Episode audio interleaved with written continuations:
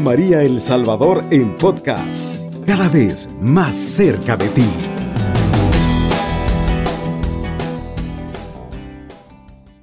Muy buenos días, queridos amigos de Radio María.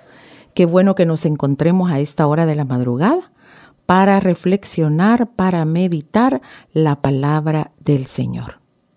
Vamos a continuar eh, hablando de la carta a los romanos y vamos a tratar de absorber esa palabra en nuestro corazón, como que fuera una esponja y que le va a caer un poco de agua y ahí va a quedar esa agüita en esa esponja y cuando la esponja haga lo suyo y la toquemos y la apretemos, salga esa agua viva y sirva para mi vida y sirva para la vida de los demás. Vamos a continuar con el capítulo 12 del 9 en adelante. Amen con sinceridad, aborrezcan el mal y tengan pasión por el bien. En el amor entre hermanos demuéstrense cariño, estimando a los otros como más dignos. Alégrense en la esperanza.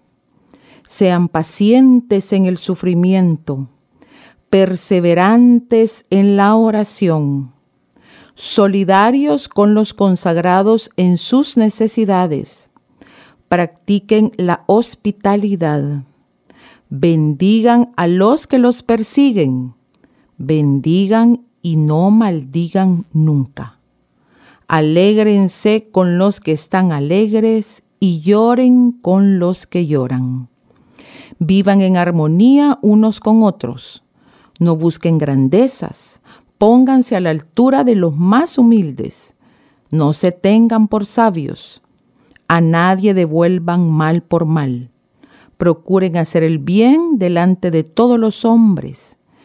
En cuanto dependa de ustedes, tengan paz con todos.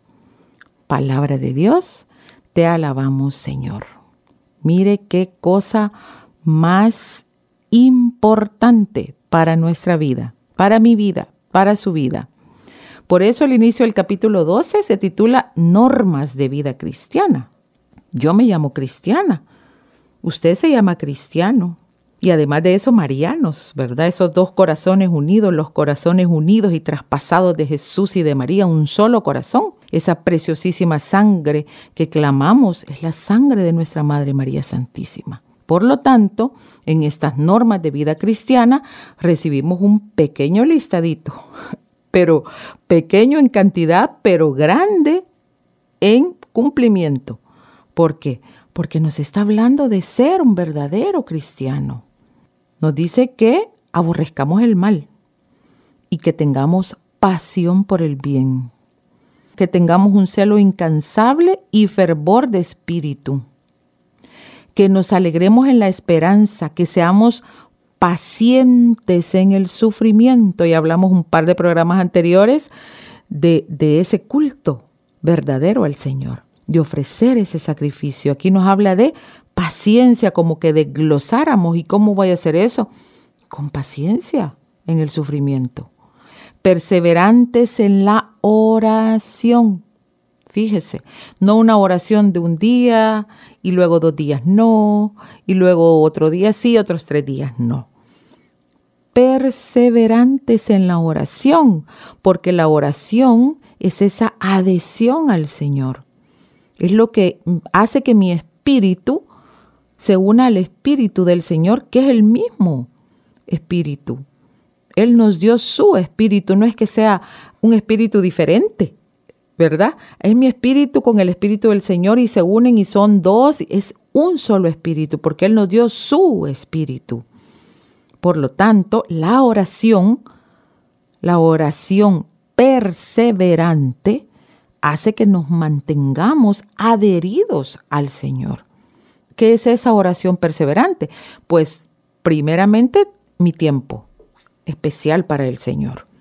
¿Verdad? Mucha gente dice, pero yo ando trabajando y ando orando, pero yo ando manejando y ando orando, yo voy en el bus y estoy orando. Sí, eso es perfecto, pero eso se tiene que desprender de mi tiempo que le dedico especialmente al Señor para ofrecerle mi día, para ofrecerle mi vida, para ofrecerle mis trabajos de este día, para, para estar con Él. Santa Teresa de Ávila decía, orar es estar con el Señor. Se refería a, a no estar hablando tanto en la oración. La oración es estar y mirarlo, sabiendo que Él me mira. Tú me miras, yo te miro. Eso es orar es buscar un momento de silencio, de quietud, de paz, de adoración. Esa oración en espíritu y en verdad. Adorador es en espíritu y en verdad. El adorador no va a estar, Señor, fíjate que yo tengo esto, necesito esto, te pido lo otro, te pido por mi abuelita, te pido. Esa es, esa es la oración de petición. ¿Y quién más nos va a ayudar? ¿A quién vamos a ir? Claro, el Señor está expectante de nuestras necesidades aunque ya la sepa desde antes que se las pidamos. Pero Él, como Padre amoroso y misericordioso, quiere ver nuestra confianza en Él y que todo lo esperamos de Él. Pero esa es una oración. Antes de pedirle deberíamos pedirle perdón. Antes de todo, pedirle perdón. Señor, sabemos que te hemos fallado. No somos perfectos y tú lo sabes, Señor. Tú sabes de qué barro estamos hechos. Y no podemos obviar esa parte porque siempre estamos equivocándonos, no somos perfectos. Entonces, pedimos perdón, pedimos las necesidades que tenemos, dejamos eso como fuera para, para desligarnos de nuestra carne y entrar en ese momento de oración con el Señor en el que, en el que Él se presenta, porque está, no es, que, no es que en ese momento se presente, sino que está, pero yo dispongo para que Él se presente como mi Padre, como mi Rey, como mi Dios, como mi todo. ¿Qué voy a hacer con eso? Adorar. Nada más. Solo adorar. Ya Él ya sabe lo que necesito. Ya Él ya sabe cómo me va a solucionar ese problema que a lo mejor a mí me aflige y me inquieta y, me, me aleja de la realidad única, santa y verdadera, que es su presencia permanente en mi vida. ¿Qué hago con esa realidad? Adoro, adoro, adoro y confío. Alabo y bendigo. Puedo empezar así mi adoración. Señor, te alabo y te bendigo. Qué bello eres, qué grande eres, Señor. Solo tú puedes hacer maravillas. Ya te dejé ahí mis necesidades, ahora solo quiero callar y estar contigo. Hacer eso perseverantemente. Oración perseverante. Solidario con los consagrados en sus necesidades. Oración por los sacerdotes, por los religiosos y religiosas, por el clero solidarios en todo sentido. Si no tenemos como ser solidarios materialmente, hacerlo con oración. Los consagrados necesitan nuestra oración. Practiquen la hospitalidad. Bendigan a los que los persiguen. Bendigan y no maldigan nunca alégrense con los que están alegres y lloren con los que lloran. Vivan en armonía unos con otros. No busquen grandezas. Pónganse a la altura de los más humildes. No se tengan por sabios. A nadie devuelvan mal por mal procuren hacer el bien delante de todos los hombres. En cuanto dependa de ustedes, tengan paz con todos. Mire qué importante. Qué importante porque nos dice el Señor a través de San Pablo a los romanos, vivan en armonía unos con otros. No busquen grandezas, pónganse a la altura de los más humildes. ¿Qué altura nos está pidiendo el Señor? El mismo Señor nos dijo, sean mansos y humildes como yo. ¡Qué altura! Porque parecería que humanamente lo vamos a ver como algo muy abajo. La humildad, ay, es bien humilde. ¿Verdad que es como una tendencia que tenemos a decir y pareciera que está abajo? La humildad está arriba, porque la humildad es algo que el Señor nos dice, sean humildes como yo. Entonces, ¿qué quiere decir? Que es un trabajo de sacrificar mi yo, mi ego, mi egoísmo, mi deseo, mi pasión, lo que yo quiero, como yo lo quiero, a la hora que yo lo quiero. Y enfrentarlo con la palabra del Señor que dice, sean mansos y humildes como yo. Y tenemos cuatro evangelios para ver cómo es el Señor. Y tenemos cantidad de cartas de los apóstoles para conocer más a profundidad al Señor y comparar lo que yo quiero, lo que yo pienso, lo que yo necesito, con lo que mi Señor quiere, piensa y necesita para mí.